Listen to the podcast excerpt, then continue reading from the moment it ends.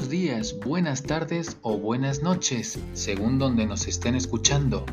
Mi nombre es Javier Taboada de Zúñiga y estáis escuchando Idiomas B2B, un podcast donde os hablaremos de temas relacionados con los idiomas dentro del mundo de los negocios, por ejemplo, cómo y cuándo intervenir en una reunión de negocios a nivel nacional e internacional algunos consejos sobre el tipo de empresario con el que vais a hacer negocios en el extranjero, algunos proverbios y o refranes populares del mundo y muchos temas más.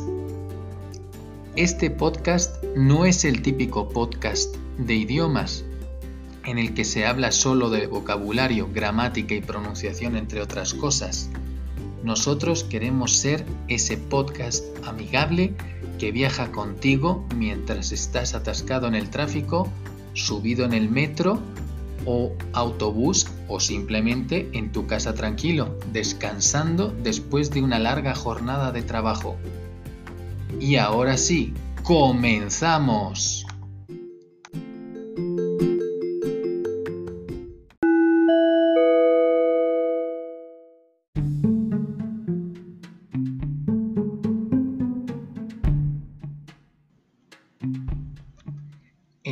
Podcast de hoy hablaremos en la primera parte del programa sobre líderes de negocios que cambiaron al mundo, parte 2, Rupert Murdoch. Y en la otra parte del programa os dejamos con una expresión de negocios en chino mandarín. En esta primera parte del programa queremos leer la historia de Rupert Murdoch sacada del libro de Reimer Rigby. Y comienza así. A veces, o mejor dicho casi siempre, a Murdoch se le retrata como una especie de Montgomery Burns para los medios. Esto no es del todo injusto, porque no solo es millonario, también ejerce un enorme poder e influencia a través de su grupo de periódicos y estaciones televisivas que incluyen desde The Sun, el diario en papel de mayores ventas en el Reino Unido, hasta Fox News, el controvertido canal de ala derecha de los Estados Unidos. Incluso Los Simpson, la serie animada más que más tiempo ha sido transmitida, forma parte del imperio de Murdoch. De hecho, en 1999 apareció él en dicho programa, tal vez para burlarse de aquellos que aseguraban que el magnate no tenía sentido del humor. Además, la existencia de misma del hombre, tenemos la leyenda que Murdoch ha cultivado meticulosamente a lo largo de los años, sin duda es una persona que genera sentimientos fuertes.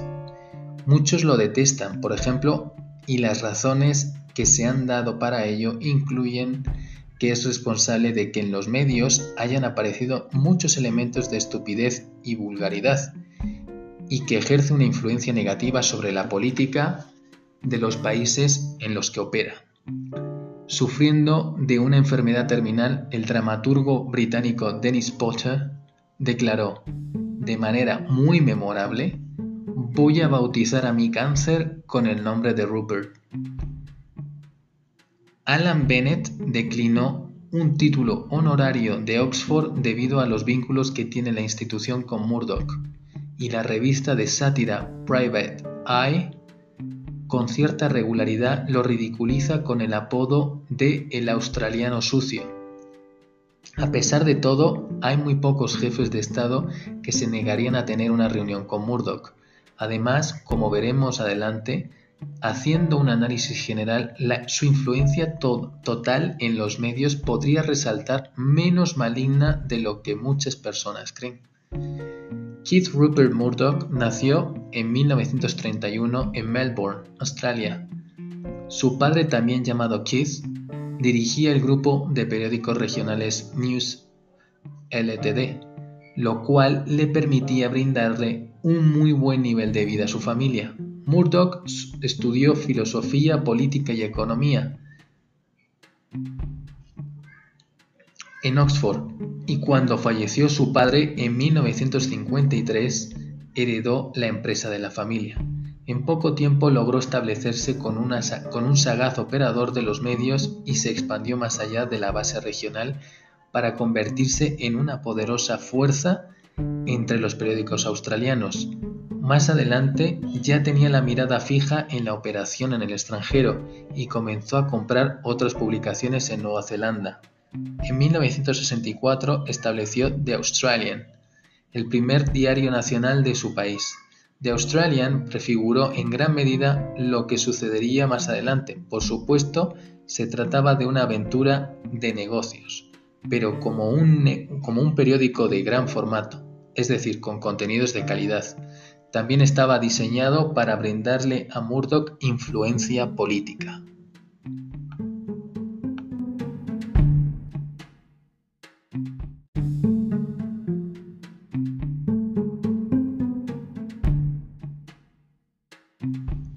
País pequeño como Australia, en términos económicos y de población, no pudo contener durante mucho tiempo a Murdoch y por lo tanto, éste comenzó a prestarle atención al Reino Unido. Su primera adquisición importante en el extranjero fue el lascivo periódico dominical británico The News of the World, cuyo control obtuvo en 1969, después de una enconada batalla contra Robert Maxwell, otro colosal magnate de la prensa. Ese mismo año compró The Sun, a pesar de que entonces era un periódico de formato amplio y que estaba demasiado alejado del beligerante tabloide Red Tops, que encarna el, el periodismo actual de tabloides. Murdoch se hizo de este periódico porque como buen hombre de negocios sabía que las imprentas que obtuvo al comprar The News of the World permanecían desocupadas seis de los siete días de la semana. Después de comprar The Sun, Murdon lo reinventó como un tabloide. La cuestionada página 3 en la que siempre salían modelos semidesnudas apareció un año después y en 1979 la transformación se completó cuando el periódico abandonó sus alianzas laboristas y le brindó su entonces bastante considerable apoyo a Margaret Thatcher. Dos años después, en 1981, Murdoch provocó furor en el Reino Unido al adquirir los dos pilares de la, de la tendencia conservadora The Times y The Sunday Times. Como era de esperarse, a sus detractores les preocupó lo que haría con los dos periódicos y aunque Murdoch tenía sus planes, estos resultaron bastante distintos a lo que muchos esperaban. A mediados de los 80, en respuesta a las permanentes disputas laboristas entre en Fleet Street, Murdoch despidió a 6.000 trabajadores que estaban en huelga y mudó sus cuatro publicaciones a Wapping, en la zona de los muelles del este de Londres. La disputa industrial y las protestas se prolongaron por un año, pero al final ganó Murdoch. A diferencia de los huelguistas, él tenía la preparación y el colchón financiero necesarios para sentarse a esperar a que terminara la huelga. La disputa Wapping fue un episodio clave en la decadencia del poder de los sindicatos del Reino Unido de Margaret Thatcher.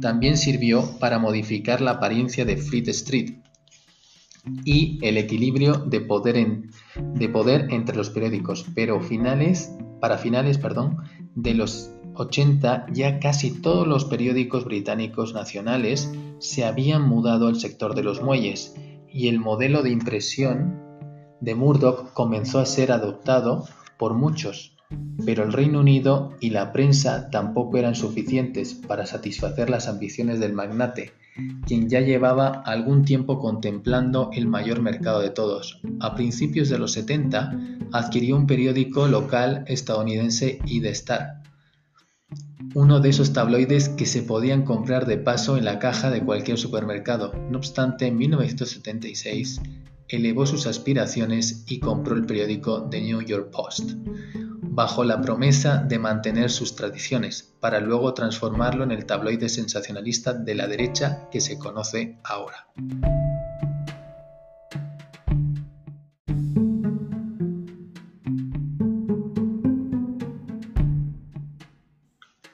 Debido seguramente a que Murdoch se dio cuenta de que el poder de los periódicos estaba menguando y que la televisión cada vez desempeñaba un papel más importante en el diseño de los planes políticos. Decidió involucrarse entonces en otros medios, además del impreso. en 1983 tomó el control del debilitado satélite de transmisiones Satellite Television UK, el cual reinició su, operación al año siguiente como Sky Channel. En 1990, este se fusionó con su rival BSB para formar British Sky Broadcasting.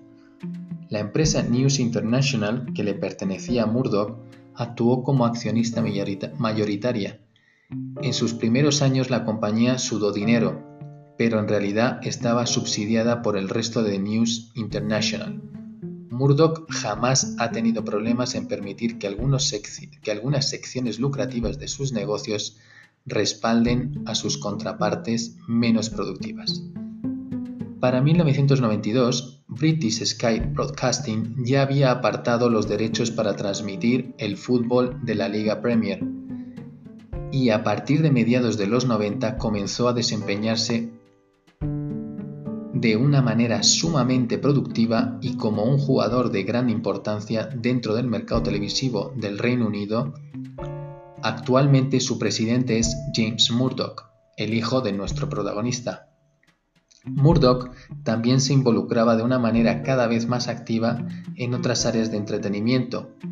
En 1985 compró la primera mitad y luego la otra parte de TCF, la corporación tenedora del 20th Century Fox y empezó a adquirir repetidoras de televisión con la idea de formar una cuarta cadena en los Estados Unidos para competir con ABC, NBS y CBS.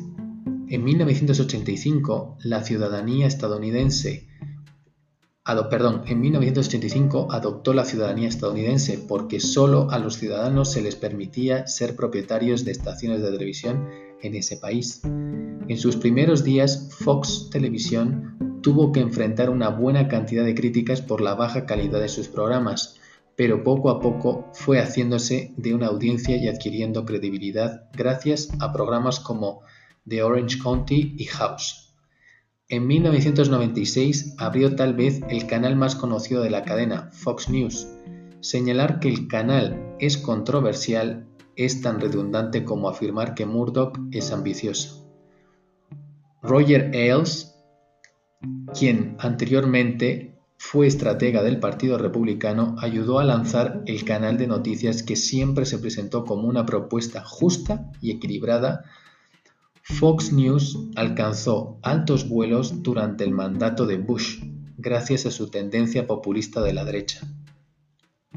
Sin embargo, para la gente de centro e izquierda de los Estados Unidos, Fox fue un dolor de cabeza porque finalmente les brindó a los constituyentes de la derecha su propio canal de noticias, y algo que parecía acercarse a una voz coherente Además, la propuesta se elevó, se volvió altamente influyente. Con mucha frecuencia se le ha acusado a este canal de tener una descarada tendencia a la derecha y tergiversar algunos hechos por así convenir a sus planes.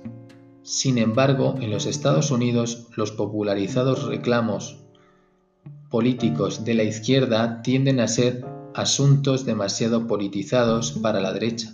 Así Fox y sus presentadores se regodean en el oprobio que les han arrojado sus hipócritas detractores.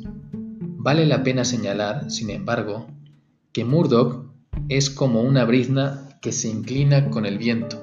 Tras la victoria de Obama, llevó a cabo algunas maniobras muy cuidadosas para alejarse tanto del sesgo político del canal como del desenfadado discurso de Ailes.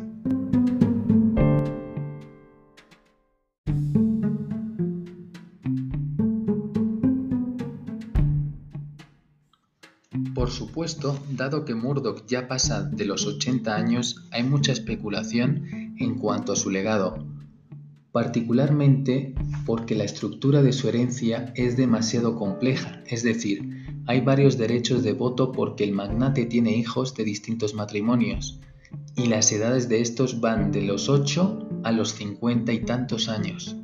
A pesar de su edad, sin embargo, Murdoch no ha dado señales de estar a punto de ceder su, negocio. Efectivamente el apetito que tiene el empresario por la influencia y su anhelo de seguir haciendo negocios no ha menguado en absoluto. A pesar de que se rumorea que su esposa más reciente se las ha arreglado para hacer más flexibles sus políticas, su aparente inmortalidad o al menos la creencia en esta se manifiesta en, formar, en formas perdón, muy peculiares. En 2008, Michael Wolff, su biógrafo, aseveró que el color de cabello del magnate va de un tono anaranjado brillante al color berenjena, y luego explicó que él mismo se lo pinta solo en el baño de su casa. La primera década del siglo fue bastante heterogénea para Murdoch, porque en ella se presentaron varias excepciones a las reglas. Al igual que le sucedió a muchas publicaciones, la estabilidad de sus periódicos sufrió un declive en circulación y ganancias por publicidad, y con el advenimiento de la web. La estrategia de los periódicos exitosos que alguna vez subsidiaron a la televisión satelital comenzó a funcionar de manera inversa. Murdoch también tuvo algunos acercamientos francamente difíciles con la nueva economía. Entre ellos se destaca su adquisición en 2005 de MySpace por 580 millones de dólares. Al principio pareció una maniobra muy astuta para ingresar a los nuevos medios. Además, las ganancias de publicidad prometían mucho a pesar de que por algunos años el éxito de Facebook ha hecho que muchos comenten que Murdoch no realizó una compra inteligente, sino que adquirió un sitio que estaba a punto de sufrir un revés. Esto y sus recientes enfrentamientos con Google en el que el empresario y los ejecutivos de News Corp describieron en varias ocasiones al buscador de Google como un parásito que se beneficia de los contenidos producidos por otras personas, ha provocado que mucha gente señale que Murdoch no entiende bien el Internet y que su comportamiento es en realidad el de un viejo que es testigo de cómo se desmorona el imperio que construyó.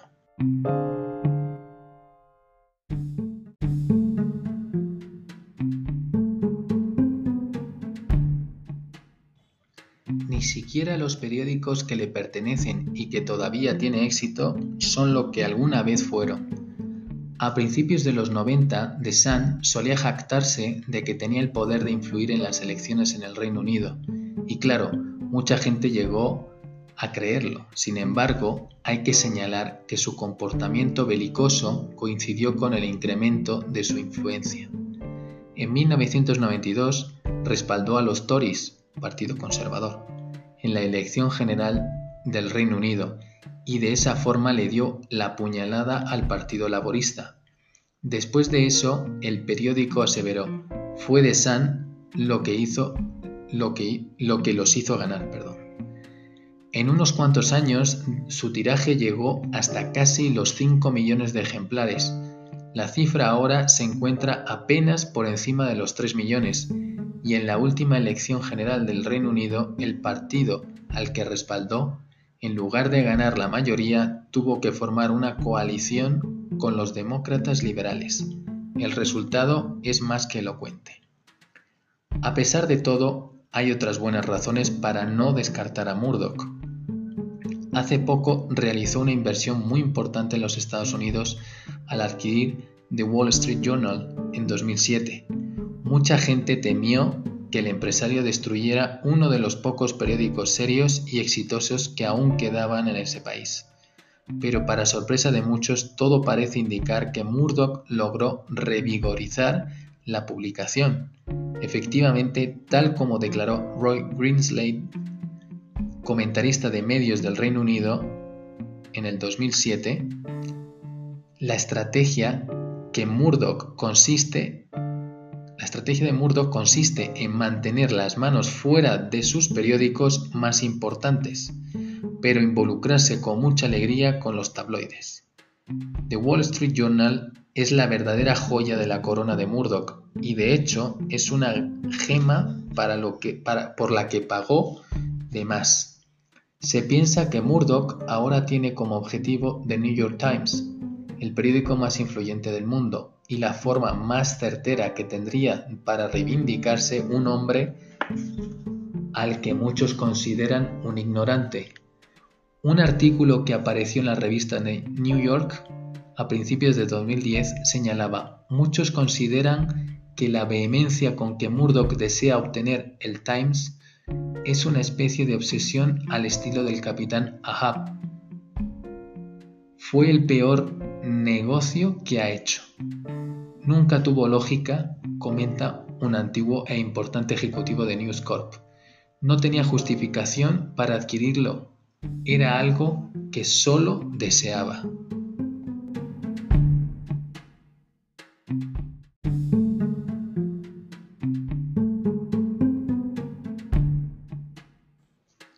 Aquellos que creen que la edad disminuirá el apetito de Murdoch por los negocios y la permanente construcción del imperio tal vez deberían hacer una revisión del pasado para analizar el futuro.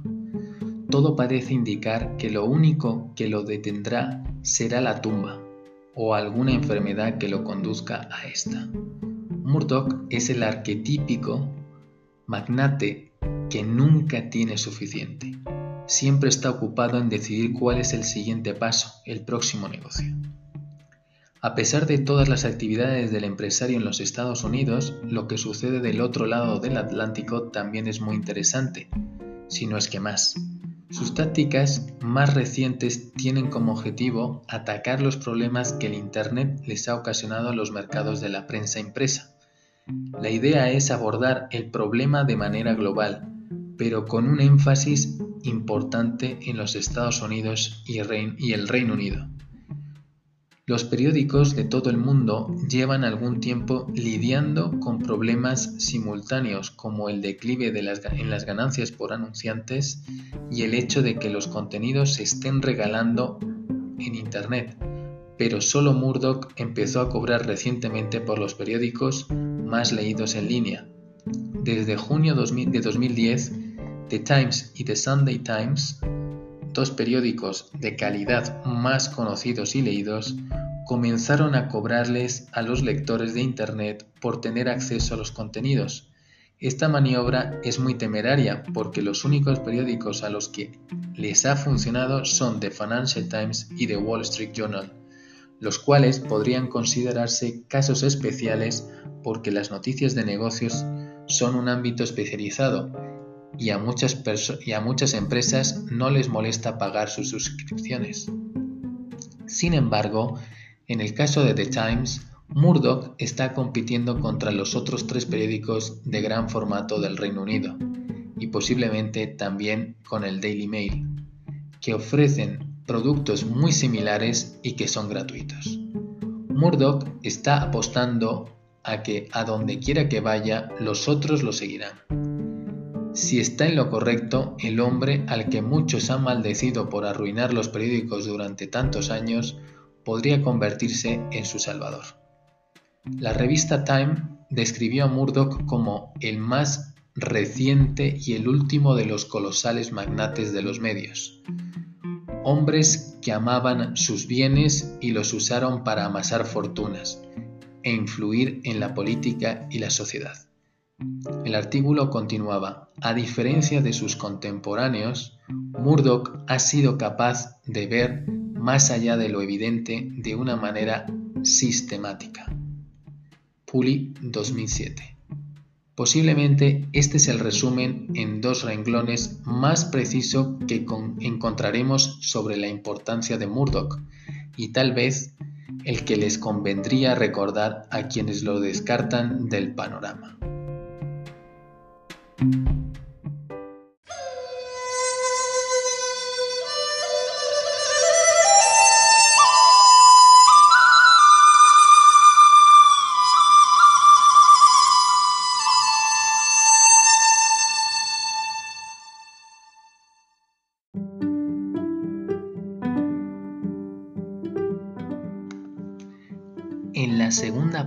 Programa os dejamos con una expresión en chino mandarín que nos puede ser de mucha utilidad en los negocios. Y dice así, Nin sai na ye bu ming gong suo la cual significa ¿en qué departamento trabajas? Vamos con un ejemplo. Si necesitas averiguar a qué hace la otra persona, esta es una muy buena pregunta y podrían responderte que trabajan en Ring Shi Wan Li, recursos humanos, o Junjin Wang Li, gestión de operaciones.